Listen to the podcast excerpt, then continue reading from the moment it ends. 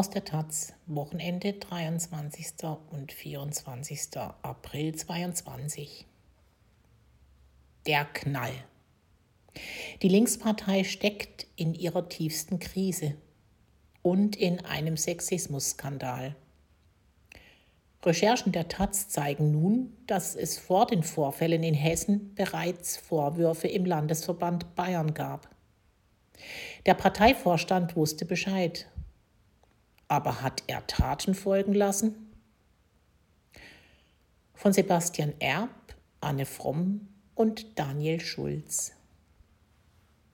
Für die meisten in der Linkspartei kam überraschend, was ihre Vorsitzende Susanne Hennig-Welsow am Mittwoch veröffentlichte. Aus drei Gründen trete sie von ihrem Amt zurück, schrieb sie.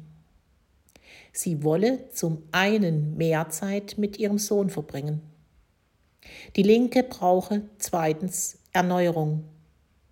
Und drittens habe der Umgang mit Sexismus in den eigenen Reihen eklatante Defizite der Partei offengelegt. Das war's. Damit war Susanne Hennig-Welsow, die in Thüringen so erfolgreich mitregiert hatte, nach gut einem Jahr weg von der Bundesspitze der Linken. Wer bleibt, ist Janine Wissler, die Co-Vorsitzende. Die, die seit dem vergangenen Wochenende im Verdacht steht, sexuelle Übergriffe in ihrem Landesverband in Hessen nicht energisch bekämpft zu haben. Die, über der der Sexismusskandal eigentlich hereingebrochen ist. Und der ist weit größer, als es bislang öffentlich thematisiert wurde. Die Linke steckt in ihrer tiefsten Krise. Bei den letzten Wahlen im Saarland und im Bund ist sie gescheitert. Die teils kruden Positionen zum russischen Angriff auf die Ukraine haben die Partei erneut ins außenpolitische Abseits gedrängt.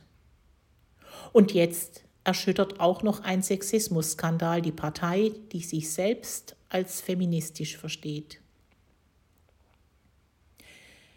Der Spiegel hatte am vergangenen Wochenende über mutmaßliche sexuelle Übergriffe und Grenzüberschreitungen von Politikern der hessischen Linken berichtet. Ein Fall sticht dabei besonders hervor. Von Herbst 2017 bis Sommer 2018 soll ein Mitarbeiter der Landtagsfraktion ein Verhältnis mit einer Frau gehabt haben, die noch minderjährig war, als sie sich kennengelernt haben. Als die Frau Schluss macht, steigt der Fraktionsmitarbeiter unangekündigt über den Balkon in ihre Wohnung ein und sie haben Sex. Am nächsten Tag schreibt er ihr in einer Mail, er habe die Nacht crazy, romantisch, prickelnd gefunden. Die junge Frau leitet diese Mail an die damalige Landesvorsitzende Janine Wissler weiter. Sie sagt, sie habe mit Wissler danach zweimal telefoniert, die sei dem Thema aber ausgewichen. Was damals in der Landtagsfraktion viele wissen, worüber Wissler und der Balkonkletterer aber nie offiziell reden. Wissler und er sind ein Paar. Der Spiegel schreibt von einem strukturellen Versagen einer Partei, die mutmaßlichen Opfern lange keine geeignete Hilfe anbot. Janine Wessler reagiert noch am Tag des Erscheinens auf den Spiegeltext. Die Parteivorsitzende schreibt, die Frau habe sie angemeldet und mit ihr telefoniert. Aber in keinem dieser Kontakte wurde der Vorwurf des sexuellen Missbrauchs oder der sexuellen Gewalt erhoben. Sie hat mich auch nicht um Hilfe gebeten. Wissler schreibt, sie habe damals die Beziehung mit dem Fraktionsmitarbeiter beendet und sei bestürzt über den Vorwurf, sie habe ihren ehemaligen Partner geschützt. Nach dem Spiegelbericht trendet auf Twitter Hashtag Linke MeToo. Beim linken Jugendverband Solid melden sich 60 weitere Betroffene von sexuellen Übergriffen bundesweit. Die Vorsitzende von Solid, Sarah Dubil, sagt, sie kenne keine Genossin, die noch nie sexistisch angegangen worden sei. Auch Hennig Welser wusste, dass Wiesbaden nicht der erste Fall von Sexismusvorwürfen ist. Ein anderer, bisher nicht öffentlich bekannter Fall hat die Bundespartei intensiv beschäftigt. Wegen dieses Falls hat der Parteivorstand eine Vertrauensgruppe gegründet, die Sexismusvorwürfe aufklären soll. Oder, so sehen es manche, die nur als Feigenblatt dient. Der Fall spielt in Nürnberg und beginnt im Jahr 2017. Mehrere Parteimitglieder werfen einem dortigen Stadtrat sexuelle Übergriffe und Grenzüberschreitungen vor. Sie beschuldigen ihn, sie ohne ihre Einwilligung berührt zu haben. Am Hintern, Oberschenkel, im Nacken. In einem Fall geht es um eine Affäre, in der emotional Druck ausgeübt worden sei. Zwei der Parteimitglieder zeigen den Stadtrat an. Zu ihrem Schutz bleiben die Personen anonym. Aus juristischen Gründen wird auch der Beschuldigte S hier nicht mit vollem Namen genannt. Die Staatsanwaltschaft hat die Ermittlungen gegen ihn eingestellt. Auf Anfrage der Taz sagt er, er habe sich nichts zu Schulden kommen lassen. Die Taz hat mit rund zwei Dutzend Personen in der Linken gesprochen, die mit diesen Vorgängen vertraut sind. Die Personen, die die Vorwürfe gegen den Stadtrat erhoben haben, äußern sich gegenüber der Taz selbst nicht. Sie streiten noch vor Gericht mit ihm. Die Taz konnte jedoch interne Unterlagen sichten, Protokolle, Anträge, Mails und Stellungnahmen. Damit lässt sich nachzeichnen, um welche Vorwürfe es geht und wie die Partei mit ihnen umgegangen ist. Es ergibt sich das Bild einer überforderten Partei, die ihrem hehren feministischen Anspruch nicht gerecht wird. Der Mann, dem die Vorwürfe gemacht werden, ist eine wichtige Figur in der Linken in Nürnberg. Er ist Stadtrat, war Direktkandidat für den Bundestag. Nach dem schlechten Ergebnis bei der Wahl im Herbst zog er zwar nicht in den Bundestag ein, ist aber erster Nachrücker aus Bayern. Im Vergleich zu den Fällen aus Wiesbaden sind die Vorwürfe aus Nürnberg weniger schwerwiegend. Aber wie im Wiesbadener Fall geht es nicht allein darum, was passiert ist. Es geht auch darum, wie sich Verantwortliche in einer Partei verhalten, wenn jemand sagt, dass etwas passiert sei. Im Sommer 2020 wendet sich eine junge Frau, ein Mitglied der Nürnberger Linken, an eine Gleichstellungsbeauftragte des Landesverbands und berichtet von mehreren Fällen sexueller Belästigung in der Partei. Bei der Gleichstellungsbeauftragten entsteht der Eindruck, dass es mehrere Betroffene gibt. Die beiden Gleichstellungsbeauftragten führen Gespräche mit der Frau und mit dem beschuldigten Stadtrat. Es geht zum Beispiel um ein Foto, auf dem der Stadtrat und eine mutmaßliche Betroffene zu sehen sind. Der Vorwurf, während das Foto entsteht, habe S seine Hand auf den Po der Betroffenen gelegt. Wäre das bewiesen, wäre es strafbar. Die Frau präsentiert eine Zeugin, die bestätigt, das gesehen zu haben. Der Beschuldigte streitet ab. Aussage gegen Aussage. Irgendwann wird klar, dass es zunächst offenbar doch nur eine Betroffene gibt. Die Frau, die die Vorwürfe selbst vorgebracht hat. Die Landesvorsitzende kam auf uns beide zu und hat uns gesagt, dass diese Frau nur für sich spricht. So Simone Barrientos, damals Bundestagsabgeordnete und eine der beiden Gleichstellungsbeauftragten. In ihren Augen hatte die Betroffene einen falschen Eindruck erweckt. Dadurch ergab sich eine völlig andere Situation, so Barrientos. Aber da habe sich der Ton gedreht, erzählt eine Person, die die Aufarbeitung begleitet hat. Die Betroffenen und den Gleichstellungsbeauftragten sei unterstellt worden, sie hätten gelogen und würden eine politische Kampagne gegen den Stadtrat fahren. Die Gleichstellungsbeauftragten formulieren ein Statement. Die Anschuldigungen haben sich nach sorgfältiger Prüfung wegen nachweisbarer Falschbehauptungen und Widersprüchlichkeiten als unhaltbar erwiesen. Damit scheint der Fall abgeschlossen. Im Februar 2021 jedoch werden neue Vorwürfe bekannt. In einer Sitzung des Kreisvorstandes berichtet ein Parteimitglied von einer Affäre, die sie mit dem Stadtrat S gehabt habe. Mehrfach soll er Grenzen überschritten haben. Sie berichtet von aggressivem Sex, dem sie nicht zugestimmt hatte, davon, wie der Stadtrat sie emotional unter Druck gesetzt habe. Felix Heim, der Kreisvorsitzende der Linken Nürnberg, sagt, nach diesem Vortrag habe eine sehr ernsthafte Stimmung geherrscht. Die Frau, die die Vorwürfe geäußert hat, beschreibt es ganz anders.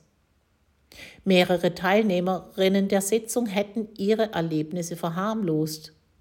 Eine soll gesagt haben, auch sie habe schon scheiß Affären gehabt.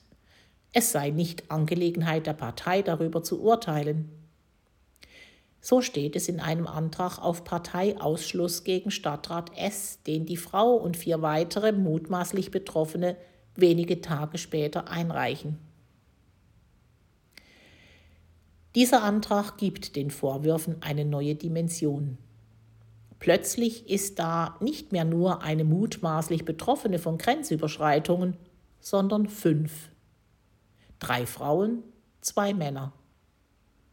Ein Mann gibt an, er sei als Praktikant von dem Stadtrat ungewöhnlich lange am Nacken und am Oberschenkel berührt worden.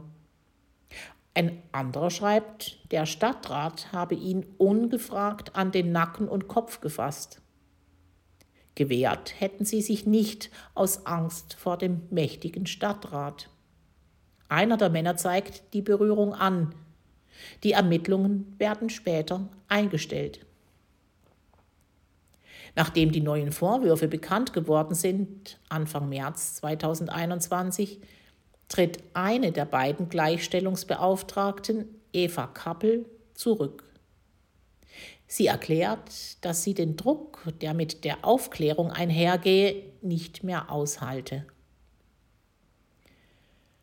Anders als in der Einschätzung, die die Gleichstellungsbeauftragten nach den ersten Vorwürfen abgegeben haben, schreibt Kappel nun, sie könnte keineswegs mit Sicherheit sagen, dass alle Vorwürfe, die die Frau erhoben habe, Falschbehauptungen seien. Sie lehne es ab, dass Vorwürfe von Betroffenen generell abgetan würden, nur weil im Laufe des Verfahrens einmal Zweifel aufgekommen seien. Der Rücktritt der Gleichstellungsbeauftragten, die neuen Vorwürfe. Für den Landesverband passiert all das zu einer ungünstigen Zeit. Der Stadtrat S hat gerade seine Kandidatur für den Bundestag bekannt gegeben. Der Wahlkampf steht an. Einen Kandidaten mit Sexismusvorwurf kann sich die Partei nicht leisten. Aber kann sie sich den Verdacht leisten, Sexismusvorwürfe nicht ernst zu nehmen? Einige im Landesvorstand argumentieren, man könne den Stadtrat nicht mehr für den Bundestag aufstellen. Das Risiko, dass die Vorwürfe öffentlich würden, sei zu groß. Andere berufen sich auf den offiziellen Beschluss der Gleichstellungsbeauftragten. Sie glauben, die Vorwürfe würden bewusst gestreut als politische Kampagne. Es ist schließlich der Stadtrat selbst, der die Sache in der Partei bekannt macht. Anfang März 2021 treffen sich rund 70 Genossinnen zur Aufstellungsversammlung für die Bundestagswahl. Einige Tage vorher schickt es WhatsApp-Nachrichten an Parteimitglieder. Er schreibt, dass seit seiner Kandidatur Sexismusvorwürfe gegen ihn vorgebracht würden. Er habe sich allen Gesprächen gestellt. Es handle sich um Verleumdungen mit dem Ziel, seine Kandidatur zu verhindern. Bei der Versammlung spricht er einige Vorwürfe an. Das berichten mehrere Personen, die dabei waren. Sie beschreiben seine Rede als aggressiv. Mehrere Rednerinnen ergreifen für ihn Partei. Am Ende der Veranstaltung geht seine Ehefrau auf die Bühne, zeigt mit dem Finger auf die Frau, die die Vorwürfe erhoben hatte, nennt ihren Namen und ruft, sie solle sich schämen für ihre Lügen. Sie bekommt Standing Ovations. Die mutmaßliche Betroffene beschreibt diesen Abend als schwer erträglich.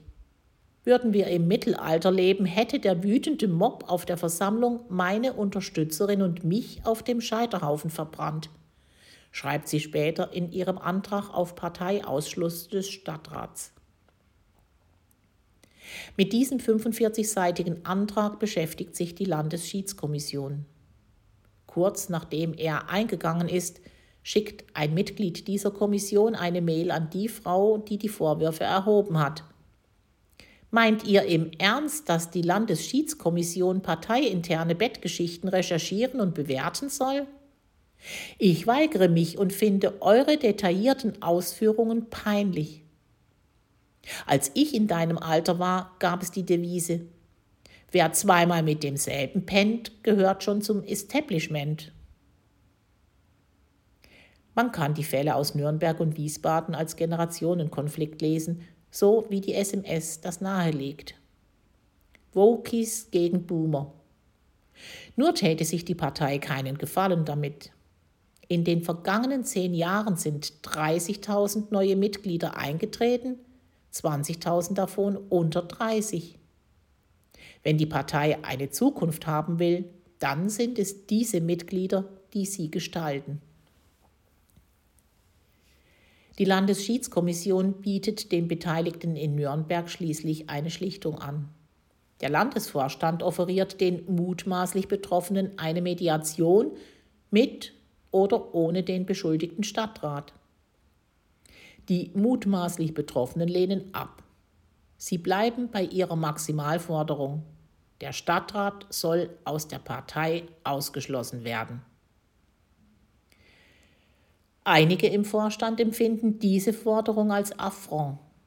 Die Hürden für einen Parteiausschluss sind hoch. Wieso sollte man ein wichtiges Mitglied ausschließen, zumal auf der Basis von Vorwürfen, die schwer zu beweisen sind? Für die Betroffenen hingegen sind die Angebote, die der Landesvorstand macht, nicht akzeptabel. Wieso sollten Sie sich mit dem Mann zusammensetzen, den Sie der Belästigung bezichtigen und der das bestreitet? Ende März folgt wieder eine Versammlung zur Vorbereitung der Bundestagswahl. Es sollen die Listenplätze für die Kandidatinnen vergeben werden. In kleiner Runde bespricht der Landesvorstand die anstehende Veranstaltung. Am Ende fragt jemand, wie man damit umgehen wolle, wenn auf der Versammlung, die per Livestream übertragen werden soll, jemand die Vorwürfe gegen den Stadtrat anspricht. Dann soll darauf jemand geantwortet haben, müsse der Livestream eben leider kurz ausfallen. So berichten es Leute, die in der Besprechung dabei waren. Aber niemand thematisiert die Vorwürfe am nächsten Tag. Es wird nominiert für Platz 6 der Landesliste.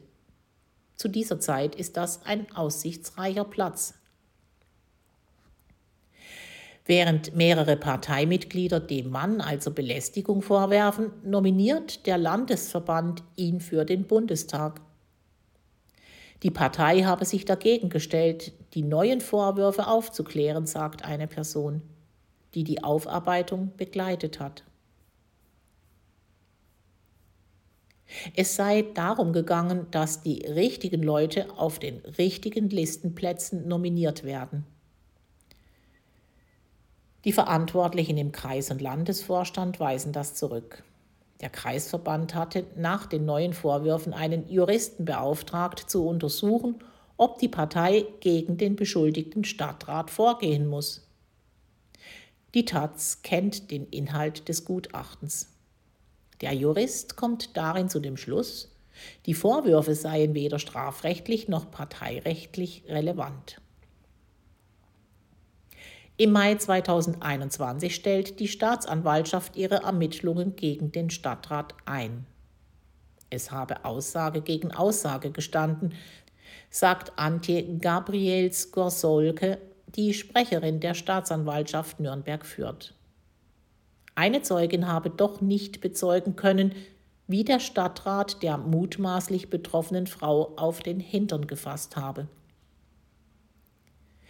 Im anderen Fall habe man die Vermutung des Anzeigenerstatters nicht nachvollziehen können, dass hinter Berührungen am Kopf oder im Nackenbereich eine sexuelle Motivation stecke. Der Stadtrat selbst erstattet Anzeigen gegen die beiden Anzeigenerstatterinnen und zwei weitere Personen. Der Vorwurf Verleumdung. Auch dieses Verfahren wurde eingestellt. Der Fall aus Nürnberg zeigt das Dilemma von MeToo-Vorwürfen. Meist steht Aussage gegen Aussage, Zeugen und Beweise gibt es kaum, Widersprüche häufiger. Betroffene beschreiben oft, dass sie während der Belästigung versteinert waren. Es ist nicht verwunderlich, dass dabei Erinnerungen durcheinandergehen. Nur, ab welchem Punkt werden Widersprüche so groß, dass sie Zweifel an der gesamten Erzählung zulassen? Am Ende gilt oft im Zweifel für den Angeklagten. Ein Freispruch ist das selten. An allen Beteiligten bleibt etwas kleben. Am Beschuldigten der Verdacht, dass er doch nicht ganz sauber ist. An der Gegenseite der Verdacht, dass sie eine Schmutzkampagne fahren. Über seine Anwältin fordert der Stadtrat die, die ihn beschuldigen, auf, Unterlassungserklärungen zu unterschreiben. Sollten sie weiter Falschbehauptungen verbreiten, drohten ihnen hohe Strafen. Auf Twitter lässt er Tweets blockieren, die die Vorwürfe gegen ihn erwähnen. Über das, was sie dem Stadtrat vorwerfen, können sie nun also nicht mehr sprechen. Die Anwältin des Stadtrats ist Selbstgenossin der Linken. Im vergangenen Sommer wurde sie in die Bundesschiedskommission der Partei gewählt, also in das Gremium, das über die Vorwürfe in Nürnberg auch informiert war und sich mit ihnen hätte befassen können. Im Juni vor der Bundestagswahl erreichen die Vorwürfe aus Nürnberg die Bundespartei. Sie werden aber nicht etwa durch bayerische Funktionäre in den Parteivorstand getragen. Die Betroffenen selbst vertrauen sich Vorstandsmitgliedern an. Eine trägt das Anliegen in den geschäftsführenden Bundesvorstand. Passiert ist erstmal nicht viel. Dafür treten die Parteivorsitzende Janine Wissler und Bundesgeschäftsführer Jörg Schindler mit dem beschuldigten Stadtrat im Wahlkampf in Nürnberg auf. Da hätten sich manche mehr Distanz gewünscht. Kurz vor der Bundestagswahl kommt doch noch Bewegung in die Sache. Eine der Betroffenen aus Nürnberg schreibt E-Mails an alle 44 Mitglieder des Parteivorstandes und fordert sie zum Handeln auf. Erst auf diesen Druck von außen wird der Nürnberger Fall in dem Gremium diskutiert und auf einer Klausurtagung im Oktober eine Vertrauensgruppe eingerichtet. Darin sollen fünf bis acht Personen aus dem Vorstand Opfern von Übergriffen, Machtmissbrauch und Diskriminierung innerhalb der Partei zur Seite stehen. Die Gruppe arbeitet ehrenamtlich, bekommt kein Budget und keine besonderen Befugnisse. Die Gruppe widmet sich als erstes den Vorwürfen in Nürnberg. Sie sprechen mit denen, die die Vorwürfe erhoben haben und mit dem Kreisverband. Sie bitten auch den beschuldigten Stadtrat um ein Gespräch. Der antwortet auch. Aber das Gespräch kommt nicht zustande. Der Beschuldigte habe kein Unrechtsbewusstsein gezeigt, sagt Melanie Verisims, rheinland-pfälzische Landesvorsitzende und Mitglied der Vertrauensgruppe. So konnte schlicht keine Aufarbeitung passieren. Julia Schramm, ebenfalls im Parteivorstand und Teil der Vertrauensgruppe, sagt, es habe sich formal juristisch nichts zu Schulden kommen lassen, aber auch keine Selbstreflexion gezeigt. Sie sagt weiter, die Gremien in Nürnberg hätten alles richtig gemacht. Eines aber ärgere sie. Schramm sagt, die sozialen Kosten tragen wieder einmal betroffene Frauen und nicht Männer. Von einer linken Partei erwarte nicht nur ich etwas anderes. Nach den Vorwürfen aus Wiesbaden und dem Rücktritt Hennig Welsos tagte am vergangenen Mittwoch der Parteivorstand. Er verabschiedete einen Beschluss, darin heißt es, wir bedauern die sexuellen Übergriffe in unserer Partei zutiefst und entschuldigen uns bei den Opfern. Es folgt eine Reihe von konkreten Vorschlägen, wie der Vorstand künftig auf Sexismusvorwürfe reagieren will. Sie gehen zurück auf die Vertrauensgruppe. Es soll Ressourcen für ihre Arbeit geben. Die Partei will bei Bedarf Psychologinnen oder Anwältinnen bezahlen. Und vor allem sollen neue Sanktionsmöglichkeiten bei sexistischem Verhalten eingeführt werden, etwa das Entbinden von Ämtern in der Partei oder der befristete Entzug des Rederechts. Die Verantwortlichen in Nürnberg betrachten die Vorwürfe gegen den Stadtrat S als erledigt. Er wird nicht aus der Partei ausgeschlossen. Es gibt neue, extra geschulte Ansprechpersonen für Betroffene in Bayern, der Landesverband arbeitet an einer Richtlinie zum Umgang mit Sexismusvorwürfen. Eine mögliche Maßnahme, die auch linken Bundesgeschäftsführer Jörg Schindler dem Kreisverband Nürnberg empfohlen hat, sind geschützte Räume für Frauen, Frauenpläne beispielsweise. Auf dem jüngsten Landesparteitag der Linken in Bayern im Oktober 2021 fand ein solches Frauenplenum statt. Auf Antrag einer Parteigenossin wurde das Plenum ausgerechnet in diesem Jahr auch für Männer geöffnet, als Zuschauer ohne Stimmrecht. Auch Stadtrat S war unter den Gästen. Mitarbeit Luise Strothmann und Patricia Hecht.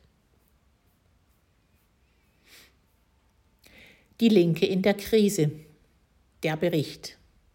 Am vergangenen Wochenende berichtete der Spiegel über mehrere MeToo-Vorfälle im Hessischen Landesverband der Linken. Insbesondere Janine Wissler steht in der Kritik, da sie von den Vorfällen gewusst und nicht reagiert haben soll. Die Folgen. Am Mittwoch trat Wisslers Co-Vorsitzende Susanne Hennig-Welzow von ihrem Amt zurück.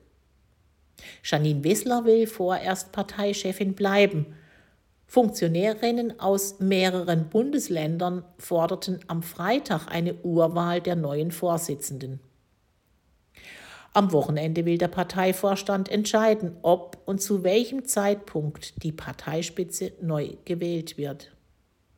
Im Juni findet ein Bundesparteitag statt.